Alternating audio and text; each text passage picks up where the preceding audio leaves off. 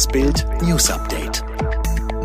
Es ist Dienstag, der 25. Mai und das sind die Bild meldungen Warum wir keinen Lockdown mehr brauchen.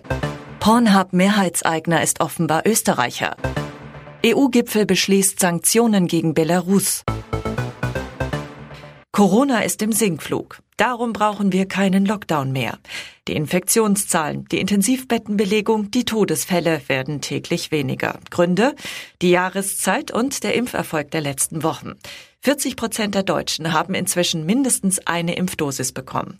Virologe Jonas Schmidt-Schanassit erklärt, in vielen Ländern nimmt das Infektionsgeschehen ab. Ein Grund dafür ist die Saisonalität des Virus.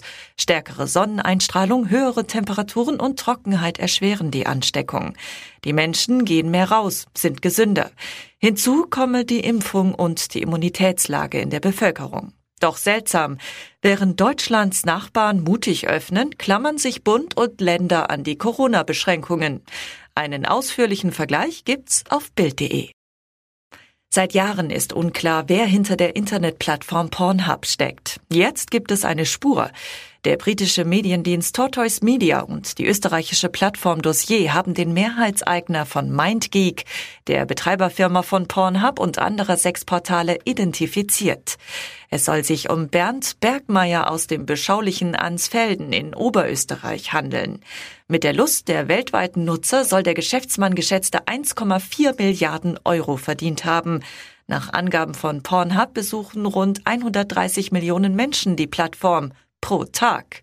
Das ist mehr Verkehr als auf Netflix und Amazon. Gegen Bergmeier ermittelt unter anderem das FBI. Aktuell fehlt von ihm aber jede Spur. Nach der erzwungenen Landung eines Ryanair-Flugzeugs in Belarus gibt es nun erste Konsequenzen für das Land. Auf einem EU-Gipfel haben die Staats- und Regierungschefs beschlossen, den Luftraum für Flugzeuge aus Belarus zu sperren. Airlines sollen das Land zudem nicht mehr überfliegen. Vor genau einem Jahr hat der Fall George Floyd weltweit für Empörung gesorgt. Zum Jahrestag sind heute mehrere Gedenkveranstaltungen in Minneapolis geplant. US-Präsident Biden empfängt im Weißen Haus außerdem die Angehörigen des ermordeten Afroamerikaners. Auf dem Immobilienmarkt bahnt sich eine gewaltige Fusion an. Der Wohnungsvermieter Vonovia will den Konkurrenten Deutsche Wohnen für rund 19 Milliarden Euro übernehmen. Geben die Kartellbehörden grünes Licht, entsteht dadurch Europas größter Konzern für Wohnimmobilien.